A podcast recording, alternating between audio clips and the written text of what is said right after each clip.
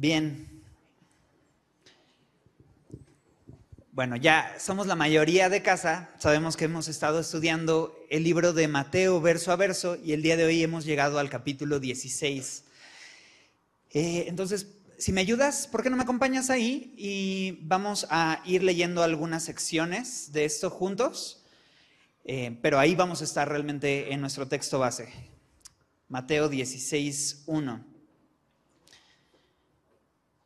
Dice el texto, vinieron los fariseos y los saduceos para tentarle, y le pidieron que le mostrase señal del cielo, mas él respondiendo les dijo, cuando anochece decís buen tiempo porque el cielo tiene arreboles y por la mañana hoy habrá tempestad porque tiene arreboles el cielo nublado. Hipócritas, sabéis distinguir el aspecto del cielo, mas las señales de los tiempos no podéis. La generación mala y adúltera demanda señal, pero señal no le será dada sino la señal del profeta Jonás. Y dejándolos se fue. Bien, vamos a ver un poco más allá, pero ¿por qué no? Eh, vamos meditando en esto y antes oramos porque el Señor también nos habla a través de su palabra. Así, Señor, delante de tu palabra queremos ser expuestos delante de este texto. Eh, si nos tienes que hablar con, con firmeza, si nos tienes que hablar con ternura, Señor, Toca tú los corazones, Señor, por medio de tu espíritu, por medio de la verdad de tu palabra, hablando y, siendo esa espada que eh, penetra hasta lo más profundo de nuestro corazón, Señor, y discierne los pensamientos y las intenciones de cada uno de nosotros, Señor, porque solo tú puedes tocar nuestra vida, Señor, en lo individual, Señor, con el mismo texto. Así que hazlo, por favor, a través de esta verdad. En el nombre de Jesús. Amén. Bien. Bien, ya sabes que cuando vienen los fariseos y los saduceos, híjole, algo va a pasar, ¿cierto? Ya, hemos sabido quiénes son estos hombres, pero si no tienes tanto el contexto o no recuerdas, fariseos y saduceos son las autoridades religiosas de la época de Jesús. Eh, había un grupo político religioso que estaba en control de prácticamente todos los aspectos religiosos del momento, llamado el Sanedrín, que este era como, eh, ahora sí que el Vaticano del momento. Y justamente el gran porcentaje del Sanedrín estaba compuesto entre fariseos y saduceos. Ambos eran muy diferentes en su, eh, en su visión de la doctrina básica. Los fariseos eran mucho más conservadores y eran... Eh, muy firmes en cuanto a la interpretación de la ley y en cuanto a la interpretación de todo el Antiguo Testamento. Los, los eran el grupo, digamos, más liberal, también a, la vez más aristocrático, más eh, opulente entre el grupo. ¿no? Unos eran más eh, metidos en las escrituras, el otro era un grupo más político, pero ambos estaban eh, en este grupo llamado el Sanedrín. Y ellos eran, digamos, la policía de lo que se hace bien y lo que se hace mal de la época, ¿sale? Entonces ellos eran los encargados de estar al pendiente, bueno, evidentemente no solamente de eso, pero era parte de lo que ellos se habían atribuido, ¿no? Y con justa razón, ya que por muchos años el pueblo se vendió a la idolatría. El pueblo simplemente, eh, teniendo al Dios que se había revelado claramente a través de su palabra, eh, al Dios que les había llevado en el desierto y en el desierto les había hablado y, el desierto solo era una transición para llegar a la tierra prometida, pero eh, aunque ellos desobedecieron y estuvieron allí a pesar de que Dios no era su plan, ¿no?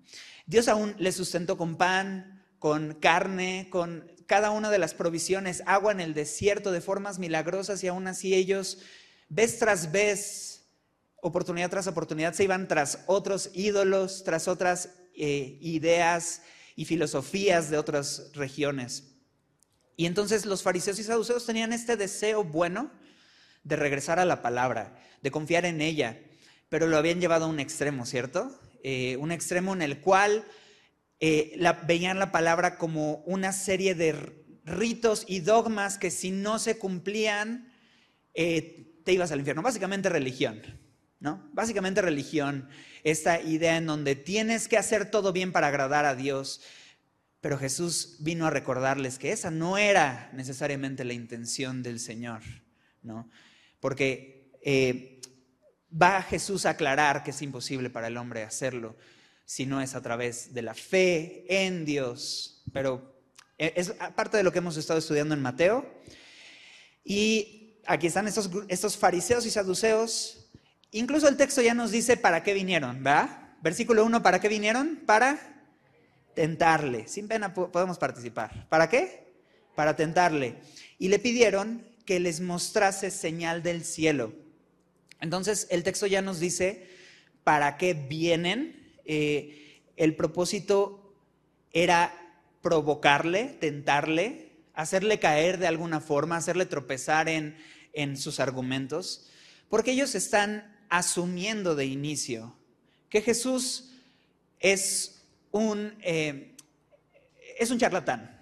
¿no? Ellos están asumiendo desde el inicio que Jesús en realidad no es quien dice ser. Y ellos ya llegan con esta idea. ¿no? Y entonces ellos quieren hacerle caer como, como un charlatán, pues ellos eso es lo que ellos buscan hacer pero ya vienen con la idea hecha. Incluso vienen y le piden que les mostrase señal del cielo. Eh, si tú estuviste la semana pasada o escuchaste la semana pasada, viste lo que Jesús hizo el capítulo anterior, ¿cierto? Y, no solo eso, vimos que Jesús alimentó a cuatro mil personas, ¿cierto? y sucedió de forma milagrosa. Pero no, era la primera vez, ¿cierto? Ya había sucedido esto antes y había alimentado a cinco mil personas. Y no solo había sucedido esto, sino que eh, enfermos que le traían, enfermos que él atendía, amaba, servía y ayudaba, ¿cierto? Incluso lo vimos la semana pasada. Eh, entonces, yo me pregunto, ¿serán estas familias señales del cielo? ¿Qué pensarías tú? Pues yo pensaría que sí, claro, definitivo, son señales del cielo. Pero este era el problema. Ellos ya estaban concluyendo que todo lo que Jesús había hecho hasta entonces no era una señal del cielo.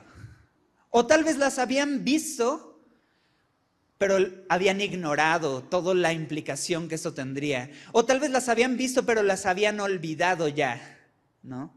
Y ese es un peligro que puede suceder, que nuestra incredulidad nuble todo lo que ya hemos visto, ¿cierto?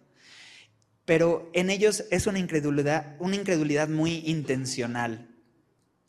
Entonces, ellos querían una señal del cielo, ¿no? O sea, sanar enfermos, este, caminar sobre el mar, eh, multiplicar el pan y los peces, pues esas eran señales de la tierra, según ellos, al parecer, ¿no? No sé qué estaban esperando, que Dios mandara fuego del cielo o que escribiera así con las nubes, yo soy Dios. No, no, no sé cuál sería la señal del cielo, pero también nos puede llegar a pasar lo mismo, ¿no? En donde Dios ya ha dado evidencias de su obra, Dios ya ha dado evidencias de que Él está obrando en, nuestra vida. Es más, ni siquiera en nuestra vida, da evidencias en la creación, ¿no? Dejando ver un sistema perfectamente, no casualmente, sino perfectamente diseñado, ¿cierto? En donde cuando tú lo observas y miras puedes ver una intención, un propósito y un diseño. Y si hay un diseño, hay un diseñador. Y entonces eh, da evidencias, ahora no solamente en lo externo, sino en lo interno, circunstancias en donde podemos ser testigos de que es verdad, Dios existe. Pero a veces pasa que no las queremos ver o fácilmente las hemos olvidado o simplemente no las entendemos, ¿cierto? Y, él va a empezar a, tratar con esto, pero su respuesta no va a ser, eh, va, órale, aquí está, ¿no? La señal, sino va a ser diferente. Él respondiendo les dijo, cuando anochece, decís buen tiempo porque el cielo tiene arreboles. Bueno, eso me, me dio un flashback al chavo del 8, ¿no? Así. ¿Quién, no pensó en el Chavo del Ocho acá, no? Eh, con Tangamandapio y sus crepúsculos arrebolados, ¿no? Esa era la frase. Pero arreboles literalmente significa este cielo rojizo, ¿no? Que da una, simplemente una señal, pero es bien interesante porque en esa época la gente tenía que estar bien atenta a los fenómenos del cielo para poder pronosticar que vendría, ¿no? Si ellos venían, veían arreboles, o, el cielo rojizo en la noche, ellos esperaban un buen tiempo en la mañana. Si en la mañana ellos veían arreboles al amanecer, ellos eh, eh, esperaban de la misma forma, o, en, en contraste más bien, que los tiempos serían nublados más adelante. Entonces, ellos se basaban en los tiempos para poder dar un pronóstico. Hoy está bien fácil. Siri, Alexa, ¿no? Este, ¿Cómo va a estar el clima de aquí a un año? Y ya te dice cada día. Pero bueno, en eso se basaban en esa época, ¿no? En, la antigüedad, ¿no? Antes de los celulares, hace como, quién sabe hace cuánto tiempo. Pero eh, lo que Jesús está haciendo es usar este ejemplo de cómo ellos sabían distinguir, versículo 3, el aspecto del cielo a través del clima a través de las circunstancias y las evidencias que el clima dejaba ver para ver más allá de lo que vendría, pero no estaban dispuestos a ver lo que Jesús ya había hecho hasta ese momento. Ellos eran capaces de interpretar el clima a través de las evidencias, pero todas las evidencias que Dios les había dado hasta entonces, ellos se tapaban los ojos para no verlas, ignorarlas y pasarlas por alto. Entonces, por eso les dice una palabra fuerte, ¿cierto? ¿Qué les dice? Versículo 3, hipócritas. Esa es la palabra que les dice, hipócritas. De hecho, eh, casi la mayoría de las veces que aparece esta palabra hipócritas es Jesús diciéndosela a los líderes religiosos. Qué fuerte, ¿no? O sea, a los líderes políticos y religiosos de la época, prácticamente las veces que aparece esta palabra es para referirse a ellos. Bueno, no era algo nuevo, no era algo que solo Jesús supiera. Había una frase en esa época que decía que si eh, se, juntaran o si se calculara, ¿no? y si hubieran eh, un porcentaje de hipócritas en el mundo, ¿no? nueve de cada diez hipócritas estarían en Israel, decía esa frase. Entonces, era bien sabido, ¿no? Que en esa época y en ese lugar había mucha hipocresía. Pero Jesús se lo está diciendo no solamente al pueblo, se lo está diciendo a sus líderes espirituales. Y es algo fuerte. Eh, ¿Por qué? ¿Por qué hipócritas? Porque tienen la capacidad de usar su razonamiento a través de las evidencias del clima, pero no tienen su capacidad y no quieren usar la misma capacidad que Dios les dio para usar su razonamiento a través de las evidencias espirituales que hay. Entonces por eso Jesús les dice, así como concluyes el clima, concluye quién soy a través de lo que has visto y oído. y eso tal vez puede traer un eco a nosotros el día de hoy. Y dice, versículo 4, la generación mala y adúltera demanda señal, pero señal no le será dada, sino señal del profeta Jonás. Y dejándolos, se fue. Entonces al final les dice, va, pero no va a haber señal, sino esta. Y tal vez a ti te suena como que esto ya lo había leído, ya lo había visto, eh, y la razón es porque justamente en Mateo 12, ya pasamos por ahí, pero simplemente recordándote, eh, en los versículos 38 al 42, ya se habían acercado a Jesús líderes religiosos, posiblemente no los mismos, quiero pensar que no los mismos, para pedirle igualmente señal. Y Jesús le respondió de la misma forma, ¿no? Señal no le será dada, sino la del profeta Jonás. Y, aquí aclara un poco más. Eh, en, donde deja ver que así como Jonás estuvo en el vientre del pez tres días y tres noches, el Hijo del Hombre estará en el centro de la tierra tres días y tres noches, pero también dejando ver que Él resucitaría, ¿no? que no se quedaría allí. Y, y a eso se refiere con la señal del profeta Jonás, dejando ver que, ok, ya he hecho señales, ya he hecho milagros y para ti no han tenido ningún efecto. Ya he dejado evidencias para ti que, no que para ti no son las suficientes. Por lo cual, no te será dada la señal que tú quieres, sino la que necesitas. Y la que necesitas es saber que yo voy a morir, pero al tercer día voy a resucitar. Y eso es, esa va a ser la evidencia más, más grande e importante que Jesús nos deja. ¿no? Y es que eh, nosotros esperamos que Dios cumpla X o Y, ¿no? Milagro, ¿no? Tal o cual milagro, pero el Señor va a obrar de la forma como Él sabe que necesita obrar en nuestra vida. Y de la forma como Él sabe que necesita obrar en nuestra vida es revelándose como Él murió y resucitó por nosotros. Y eso es lo principal que tú y yo necesitamos saber. ¿no?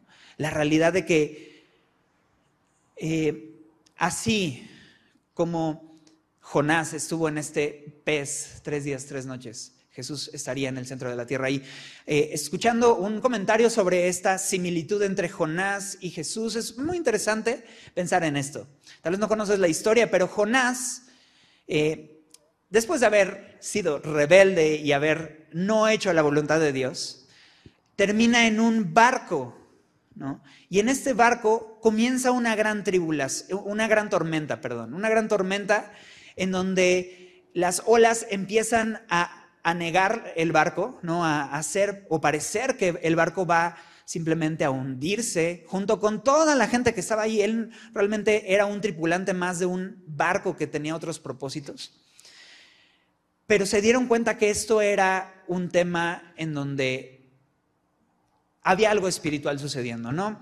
Y Jonás decide, al darse cuenta de que él estaba yendo en contra de la voluntad del Señor, y que las consecuencias le estaban llegando, él decide sacrificarse por otros, por los demás que estaban en ese barco. Y, es, interesante pensar en eso. Y eso hizo Jesús justamente por nosotros, ¿no? Jesús, para salvarnos, Él dio su vida, ¿no? Y en eso se parece al profeta Jonás, o el, el profeta Jonás se parece a Jesús. Se sacrificó para salvar a otros. Y asimismo, como ya lo dijo el texto, en Mateo 12 estuvo tres días, tres noches dentro del centro de la tierra, simplemente como una analogía. Y cuando salió, predicó del arrepentimiento, predicó del perdón de Dios y, lo extendió a todo aquel que quiera escucharlo. Y eso hace Jesús el día de hoy. Sigue predicando acerca del perdón, sigue predicando acerca del arrepentimiento a personas que tal vez a sabiendas que no lo merecemos, lo recibimos, ¿no? Pero el problema no es eso, es que dice, la generación mala y adúltera demanda señal. Eh, y me hace preguntarme, ¿estará mal pedir señal? ¿no? ¿Cuántos de nosotros no le, no le hemos pedido señal a Dios? ¿no? ¿Cuántos no le hemos dicho, Señor, quiero saber que eres tú a través de, alguna evidencia eh, clara? ¿no? Tal vez lo has hecho, posiblemente más de una vez, ¿no? Y, y ante esto puedes preguntarte, híjole, pues no quiero que el Señor me diga generación mala y adúltera, ¿no? Pero eh, cuando miramos realmente las circunstancias, cuando miramos otros ejemplos en la Biblia, eh, puedo pensar, por ejemplo, en Gedeón, ¿no? Gedeón pidió una señal al Señor para saber que era Dios quien les estaba eh, llevando a pelear contra este ejército que pareciera imposible de vencer. ¿no? Gedeón pidió una señal. Podríamos pensar en Moisés, cuando preguntó a Dios, pero ¿cómo sabrá el pueblo de Israel que, fue, que eres tú quien me mandaste? Y de pronto Dios le dio evidencias, ¿no? Palpables y visibles de esto. Juan el Bautista, ¿te acuerdas? Le preguntó o mandó preguntar si era realmente Jesús aquel que estaban esperando o debían de esperar a alguien más, ¿no? Y recibió respuesta de Jesús incluso. Eh, y, así vemos personajes en la Biblia que han pedido evidencias de esto, ¿no? Y hay una frase que me gusta y, cuando la escuché me hizo todo el sentido, que es, eh, si bien pidamos evidencias no porque dudemos de Dios, sino porque dudemos que es Dios quien está detrás de algo, ¿cierto? Entonces, lo que Dios quiere es que le creamos a Él, que Él es capaz de hacer esto. Pero a veces queremos saber que Él está detrás de lo que pensamos está sucediendo en nuestra vida. y, hay personajes que han pedido evidencias, pero ellos los que vemos aquí en el texto, vinieron a pedir evidencias para creer en el Señor Jesús. ¿Tú crees eso? Que vinieron para, si tenían la evidencia que querían ahora sí arrodillarse delante de Él y reconocer tú eres Dios. ¿Tú crees que eso iba a suceder? Al final iban a encontrar un pretexto, una justificación para decir, es que esta no es señal del cielo. ¿No? Y, a veces así es en nuestra vida también, otra vez. Eh, y hay un, hay un eh, he citado esto, una escena de una película eh, en donde un hombre está buscando evidencias de, ver si es verdad o no que Jesús fue un personaje histórico, no solo un personaje histórico, sino que las evidencias históricas lo respaldan. Eh, y, se dio a la tarea de hacer eso como un periodista. Eh, y es una película que trata sobre su vida. Y, en esta investigación eh, fue y preguntó a medio mundo, pero una persona finalmente le dijo estas palabras. ¿Realmente quieres saber la verdad o ya decidiste qué creer a pesar de las evidencias? ¿Hasta cuándo suficiente evidencia es suficiente evidencia? Dice en esta película. Y, es una buena pregunta para hacernos el día de hoy. Tal vez tú que estás escuchando ahí en casa, tal vez tú que estás escuchando acá, le has estado pidiendo más señales a Dios para entregarte más, para saber que Él quiere más de ti. Y el Señor ya dio la evidencia más sólida. Se entregó por nosotros, resucitó al tercer día y Él está vivo y puede demostrar esa realidad aún el día de hoy, porque Él sigue vivo y Él está allí en el cielo intercediendo por nosotros, eh, preparando un lugar para nosotros y estando con nosotros todos los días hasta el fin del mundo, de aquellos que crean en Él. Amén. Y, llega el versículo 5, eh, porque Él simplemente dejándolos se fue, ¿no? O sea, casi suelta el micrófono y se va, ¿no? Porque ya había dejado eso en claro. Pero ahora va a pasar eh, un tiempo con los discípulos y va a suceder un tema nuevamente en los mismos temas, en tema de incredulidad, en tema de ignorancia y de olvido, pero esta vez no va a ser a cargo de los fariseos y saduceos, esta vez van a ser sus discípulos. Y dice el texto, llegando sus discípulos al otro lado, se habían olvidado de traer pan pecado grave. y Jesús les dijo, mirad, guardaos de la levadura de los fariseos y de los saduceos. Ellos pensaban dentro de sí, diciendo, esto dice porque no trajimos pan. Y entendiéndolo Jesús les dijo, ¿por qué pensáis dentro de vosotros, hombres de poca fe, que no tenéis pan? ¿No entendéis aún ni os acordáis de los cinco panes entre cinco mil hombres y cuántas cestas recogisteis, ni de los siete panes entre cuatro mil y cuántas canastas recogisteis? ¿Cómo es que no entendéis que no fue por el pan que os dije que os guardaseis de la levadura de los fariseos y de los saduceos? Entonces finalmente entendieron que no les había dicho que se guardasen de la levadura del pan, sino de la doctrina de los fariseos y de los saduceos. Ok.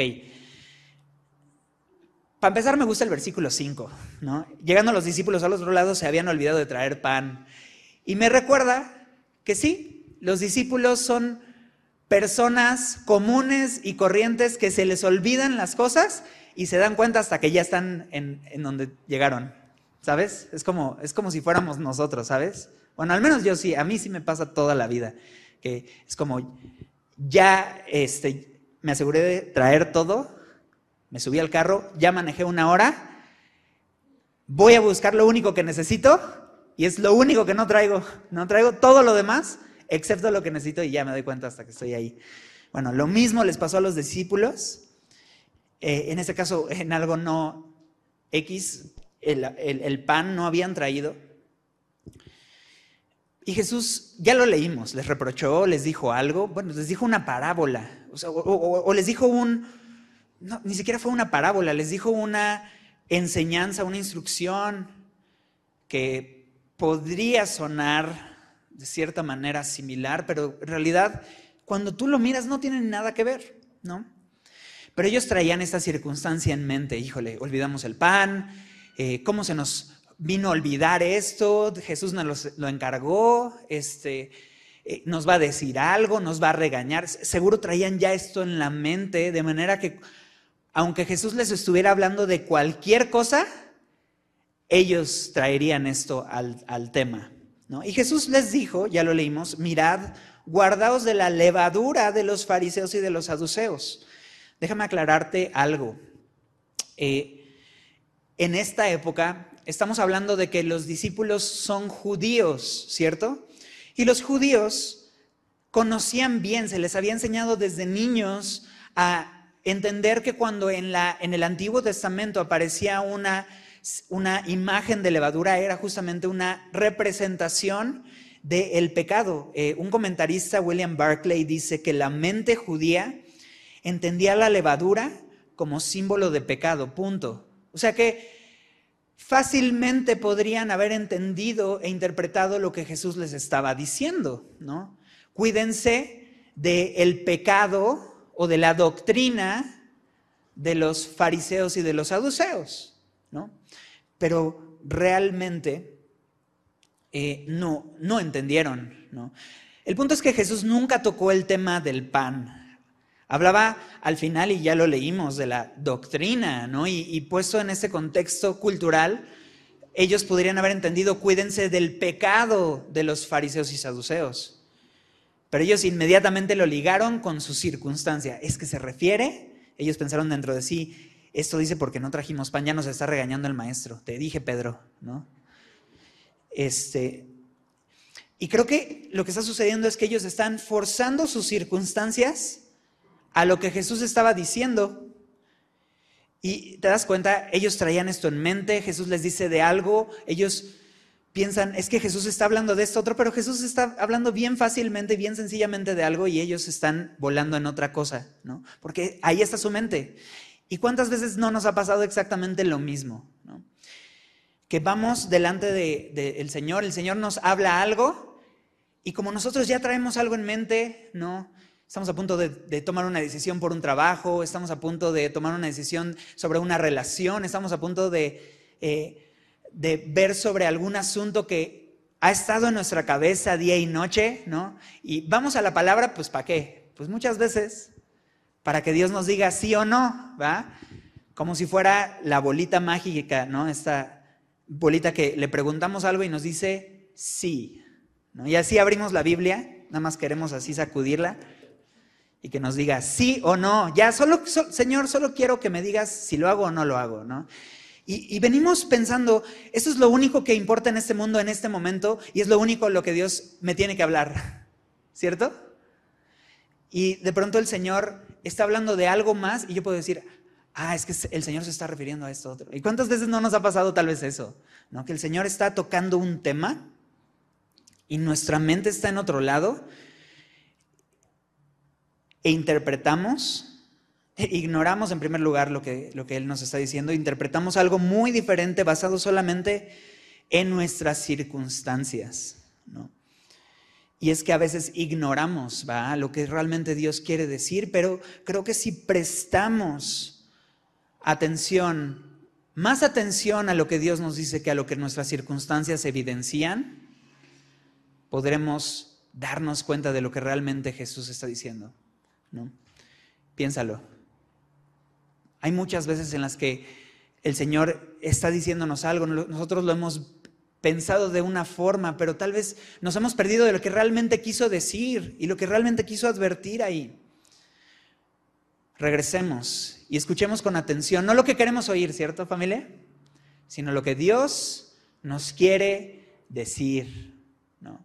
Y, y eso lo podemos hacer los domingos, pero también lo podemos hacer entre semana, cuando vamos a, la palabra y buscamos al Señor. No lo busquemos solamente por un sí, por un no, no lo busquemos solamente para que nos hable de nuestras circunstancias. Tal vez Él quiere tocar un tema más profundo que solamente lo que estoy viviendo. Tal vez Él quiere ir incluso a la raíz de lo que yo estoy pensando es el problema. Y yo me estoy quedando acá y el Señor está yendo profundo, pero yo no estoy escuchando. Prestemos atención a lo que el Señor nos está hablando, ¿cierto? Entonces, Jesús entendiendo, les dijo, pues ¿por qué piensas dentro de ustedes? ¿Qué les dice ahí en el versículo 8? Hombres, ¿qué? De poca fe, que no tenéis pan. Luego les dice, no, ¿qué?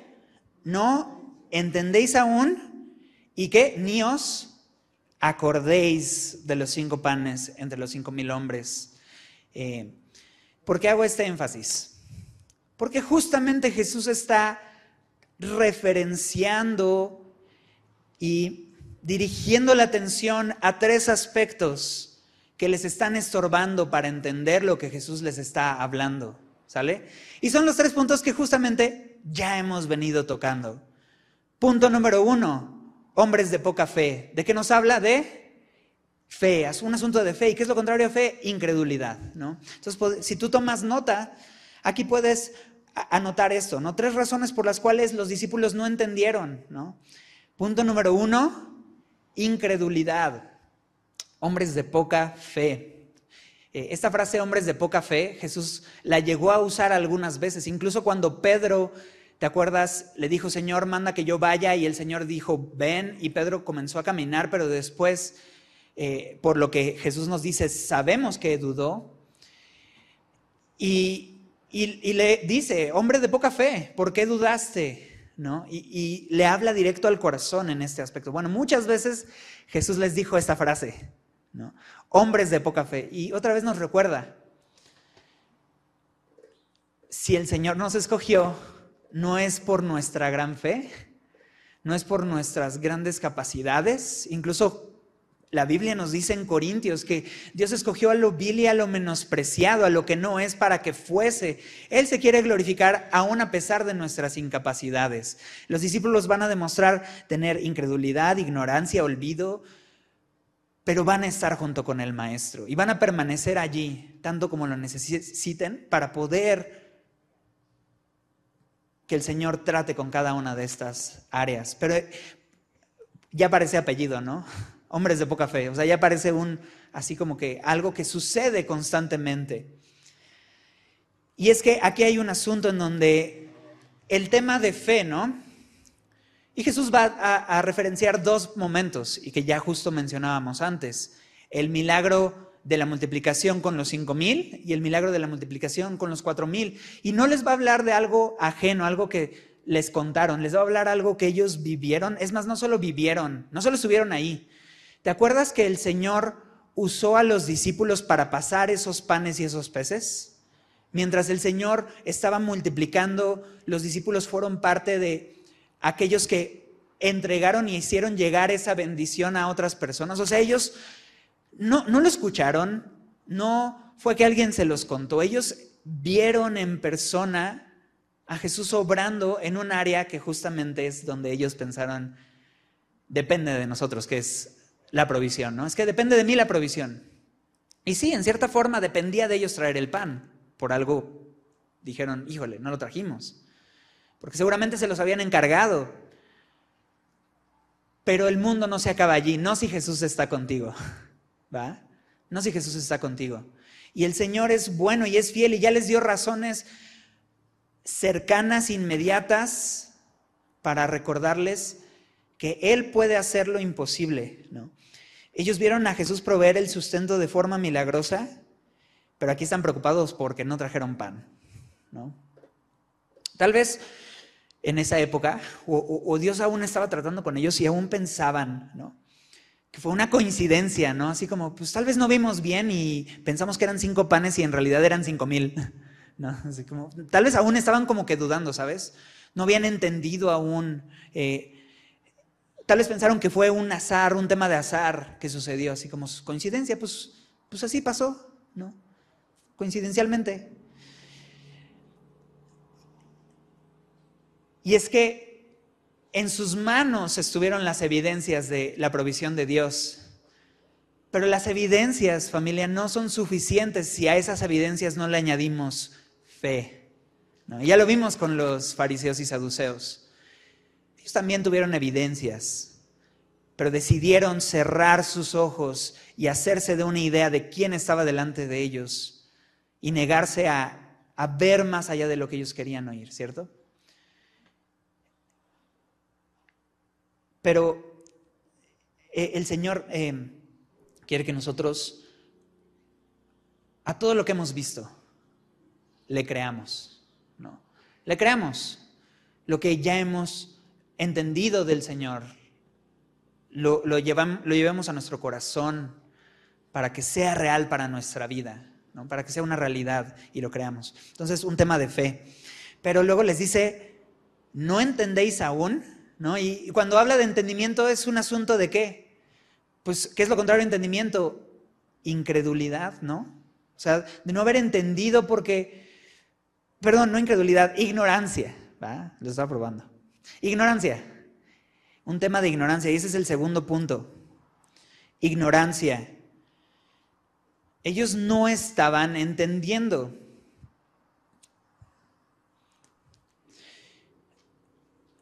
El Señor les habla acerca de la levadura de los fariseos y ellos piensan que Dios les está hablando acerca de que no trajeron el pan. No están entendiendo, no simplemente no está cayendo en ellos lo que el Señor les está hablando. Y a veces pasa eso, ¿no?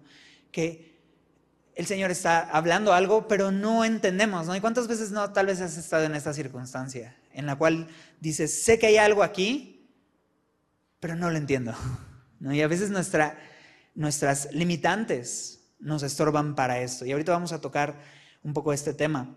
Pero sí creo y sí veo que la Biblia habla de nuestra ignorancia o de que a veces no podemos entender ciertas cosas a causa de ciertas razones. Y, y, veo evidencias en la Biblia. Por ejemplo, veo que la Biblia nos habla acerca de que nosotros estamos limitados y eso nos hace a veces tener cierta ignorancia en lo que Dios está haciendo. Y Job 8.9, si aparece en pantalla, si, si quieres simplemente anótalo, pero Job 8.9 dice, pues nosotros somos de ayer y nada sabemos, siendo nuestros días sobre la tierra como una sombra.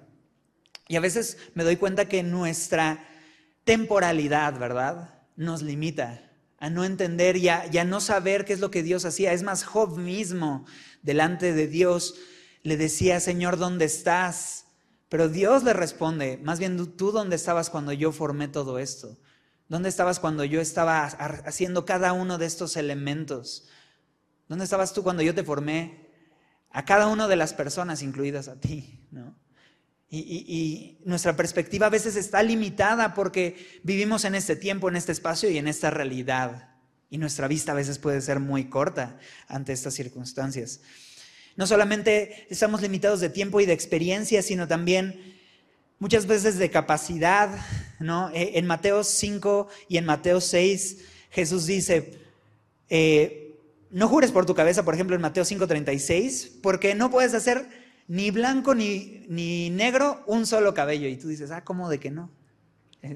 Pero la realidad, o sea, en la naturaleza, ¿no? Dice Jesús, o sea, no tienes control realmente de las circunstancias. Eh, tienes una limitante como persona. Y aún en Mateo 6:27 Jesús recuerda, por más que te afanes, no vas a poder añadir un codo a tu estatura. ¿no? Y, y, y a veces olvidamos las limitantes que tenemos cuando venimos delante de Dios a querer entender o a querer quejarnos o a querer presentar nuestra, nuestras circunstancias delante de Él y decirles que Señor no está sobrando, ¿no? Pero olvidamos que nuestra, nuestra perspectiva es corta, tenemos limitantes y hay muchas circunstancias en donde no estamos en control aunque quisiéramos, ¿no? Y, ahí a veces radica nuestra incapacidad y de ahí nos lleva a cierta ignorancia. Pero también la Biblia es clara en un aspecto cuando se trata de ignorancia. Aún también en Job 21, 14 nos deja ver que la ignorancia no solamente viene de nuestras limitaciones, sino también muchas veces de nuestra determinación y voluntad. Nuestra ignorancia muchas veces viene de nuestra determinación y voluntad. Job 21, 14 dice, Dicen pues a Dios, apártate de nosotros porque no queremos el conocimiento de, tus caminos. ¿Te das cuenta? Pudiendo conocer tus caminos, en realidad preferimos no conocerlos. ¿O qué me dices de lo que dice Zacarías 7, 11 al 12? Zacarías 7, 11 al 12.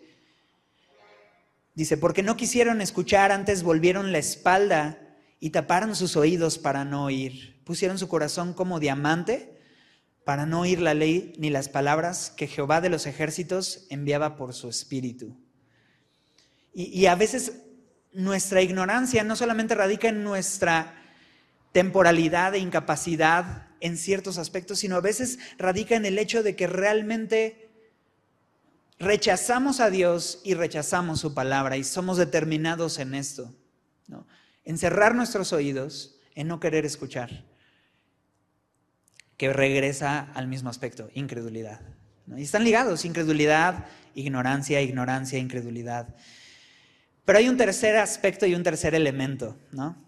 Versículo 9, no entendéis aún, y también les decía, ni os acordáis.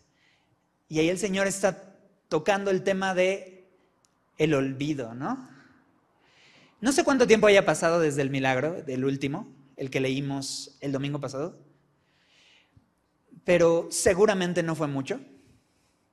Y aunque hubieran sido años, no olvidas eso, ¿sabes? Pero nos pasa, nos pasa que olvidamos lo que el Señor ha hecho, olvidamos eh, lo que hemos visto en nuestra vida, dando evidencias para, para sus vidas, para lo que vendría en su ministerio. Jesús hizo tantas cosas que los discípulos podrían regresar a cada una, de ellas, pero ellos olvidaban lo que el Señor había hecho, olvidaban lo que el Señor les había dicho. Y entonces un tercer elemento, ¿no? Por los cuales a veces no entendían los discípulos y a veces nosotros no entendemos es esto, el olvido. Olvidamos lo que Jesús dijo e hizo.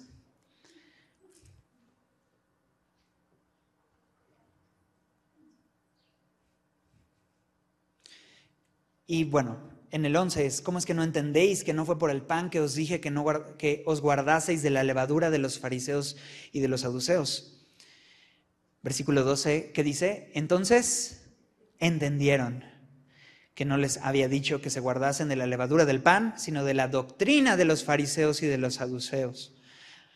Eh, y, y, otra vez, se refería no a el pan, ¿va? Que no habían traído, sino a el tema que, que Jesús claramente estaba diciendo que era sobre la doctrina o el pecado de los fariseos y saduceos. Les dije que saduceos y fariseos no tenían muchas cosas en común. ¿Se acuerdan? Hablábamos de esto, que eran muy opuestos, como que los republicanos y los demócratas, ¿no? El, PAN y el PRI, no sé. O sea, sabes, ¿no? Como que lo opuesto. Pero Jesús dice que ellos tenían algo en común, ¿no? Su doctrina. y, y pocas cosas en cuanto a doctrina tenían en común, pero al parecer una cosa tenían en común, la, religiosidad, ¿no?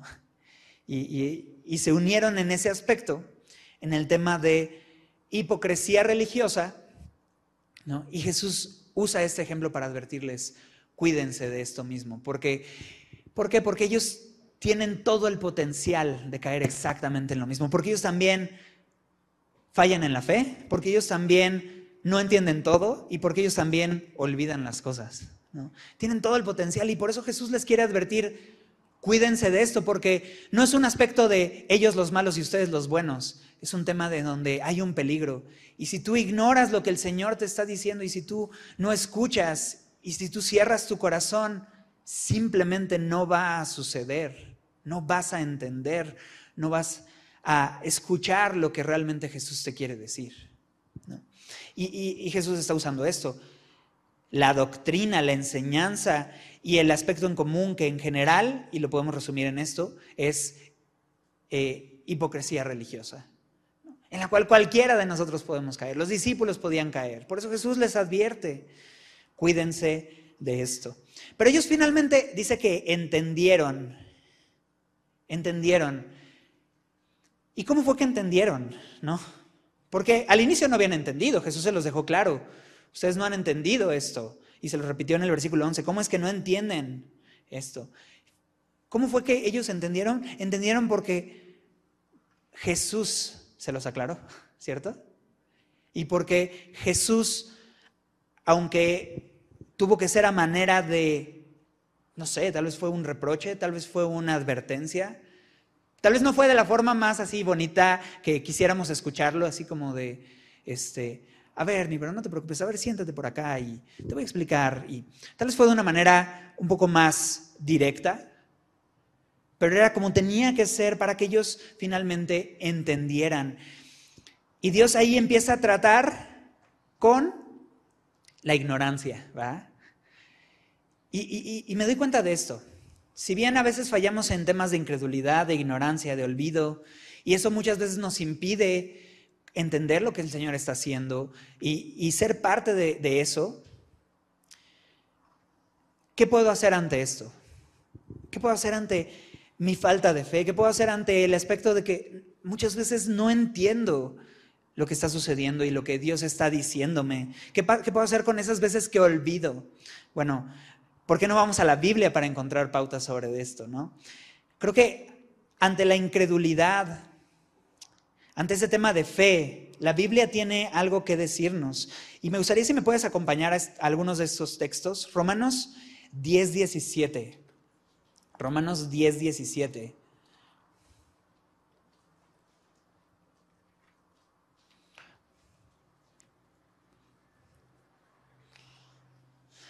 Si estamos batallando con temas de fe, y si tú piensas que tu fe falta en momentos, ve lo que dice de dónde podemos encontrar la fe y de dónde viene la fe. Romanos 10, 17 dice, así que la fe es por qué? por el oír y el oír la palabra de Dios. ¿Dónde podemos desarrollar fe, familia? ¿En dónde? En la palabra de Dios, ¿de acuerdo? Y es que cuando vamos ante la palabra de Dios, nuestra perspectiva crece, nuestra fe aumenta y el Señor nos recuerda. Su palabra es suficiente. Pero no solamente tenemos su palabra, si me acompañas también o simplemente anotas ahí Juan 16, 9, Juan 16, 9.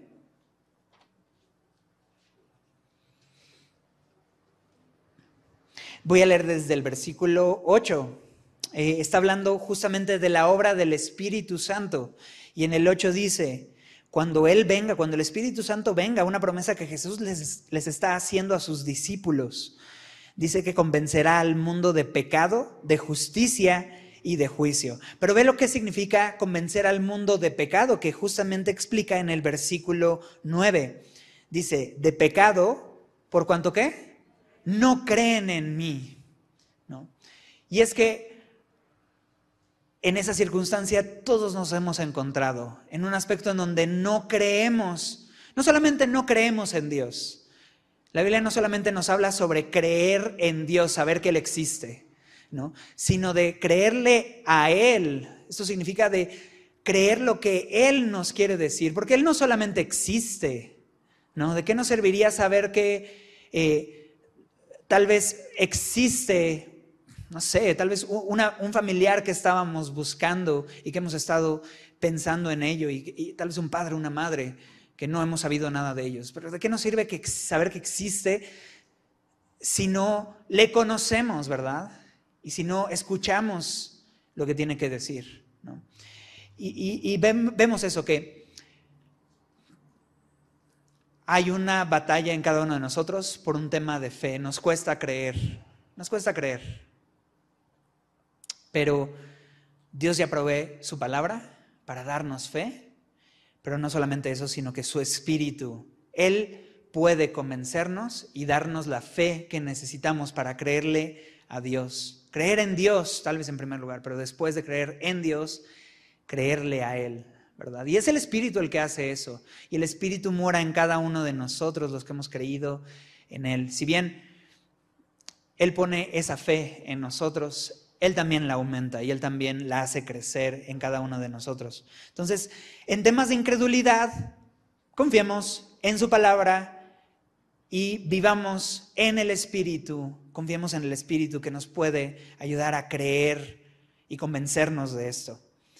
Pero, ¿qué hacer en temas de ignorancia cuando no entendemos porque estamos limitados porque nuestra capacidad no nos da o porque simplemente decidimos cerrar nuestros oídos para no entender. ¿no? ¿Qué hacer ante esto? Ve Daniel 2.22, lo que dice. Daniel 2.22.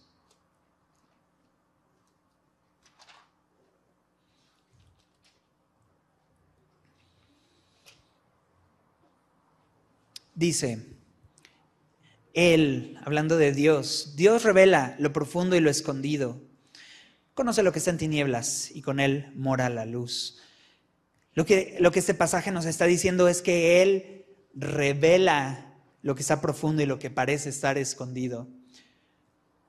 ¿Cómo podríamos conocer y entender lo que no podemos entender ni conocer? A través de que Dios nos lo pueda dejar ver, ¿cierto? Daniel 2.22 nos dice que es Dios quien lo revela, ¿no? Y creo que ya hemos visto bastantes evidencias de que Dios desea revelarse. Por eso estamos acá.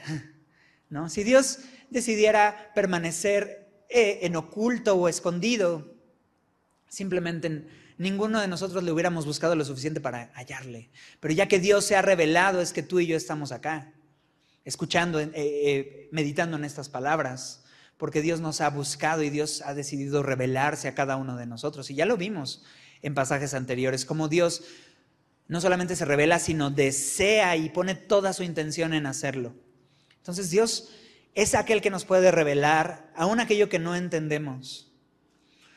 ¿Cómo lo hace? Juan 8, 31 al 32. Juan 8, 31 al 32.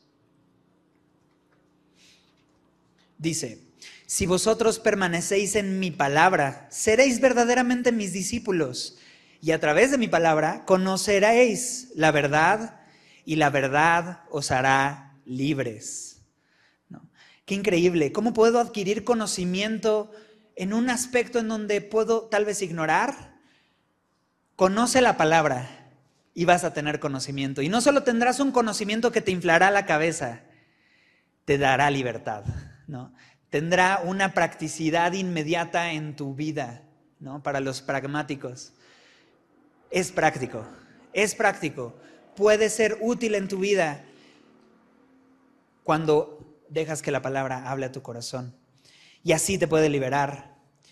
Porque Dios desea revelarlo, así como lo vemos en el Salmo 32, 8, como dice, te haré entender y te enseñaré el camino en que debes andar, sobre ti fijaré mis ojos. Esa es la voluntad de Dios, hacernos entender. Él no solo quiere que hablar y hablar y que nosotros estemos como Charlie Brown, escuchando así al Señor, pero con nuestras cosas en la cabeza, ¿no? Dándole vueltas y, y el Señor hablando y nosotros no escuchando porque lo único que podemos oír es nuestra voz recordándonos nuestros problemas, nuestras incapacidades, nuestras luchas, nuestras circunstancias. Pero si dejamos que el Señor hable, él puede hacernos entender, te haré entender, te enseñaré el camino por donde debes de andar. Entonces, ante la ignorancia, ante estas incapacidades o limitantes o decisiones de ignorar al Señor, Dios puede revelarse, Dios quiere revelarse y lo va a hacer a través también de su palabra. ¿Y qué hacer ante el olvido? No, pues ahí ni cómo ayudarte. No, no es cierto. También hay una ayuda que Dios nos da. ¿no? Juan 14, 26. Juan 14, 26.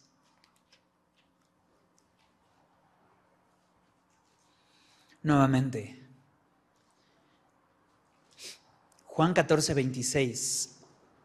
Dice así, mas el consolador, el Espíritu Santo, a quien el Padre enviará en mi nombre, él os enseñará todas las cosas y os recordará todo lo que yo os he dicho.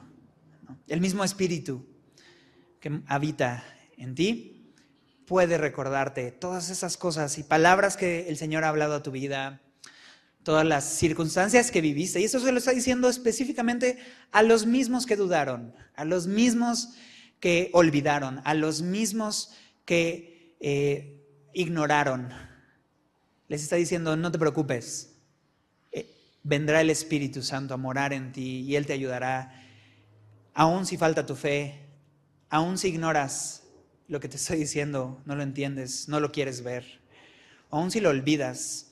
Yo voy a hacer la obra, dice Dios. Por eso, ¿qué es lo mejor que podemos hacer? Permanecer en Él. Permanecer en Él, porque Él Él nos escogió a pesar de nuestras carencias e incapacidades y circunstancias, pero Él puede hacer aún más allá de lo que pedimos o entendemos por su buena voluntad y Él puede tratar con cada uno de estos aspectos. Creo que eso hace la diferencia entre fariseos, saduceos y sus discípulos. Los discípulos permanecieron, estuvieron, escucharon y poco a poco Dios fue tratando con ellos. Al menos aquí, versículo 12, ya entendieron. Seguramente más adelante recordarán, seguramente más adelante creerán. De hecho, es lo que vamos a ver próxima semana, cómo Jesús les pregunta, ¿quién soy yo? Vamos a ver qué responden. Vamos a orar. Gracias, buen Dios, por esta palabra, Señor, delante de cada uno de nosotros. Y tú tratas con nosotros porque sabes en dónde estamos parados, Señor. Y quieres mostrarnos, Señor. Quieres hacernos entender, mostrarnos el camino por donde debemos andar, Señor. Gracias por fijar tus ojos en nosotros, Señor, y recordarnos todo lo que necesitamos saber el día de hoy, Señor. Sella estas palabras en nuestro corazón, en el nombre de Jesús. Amén.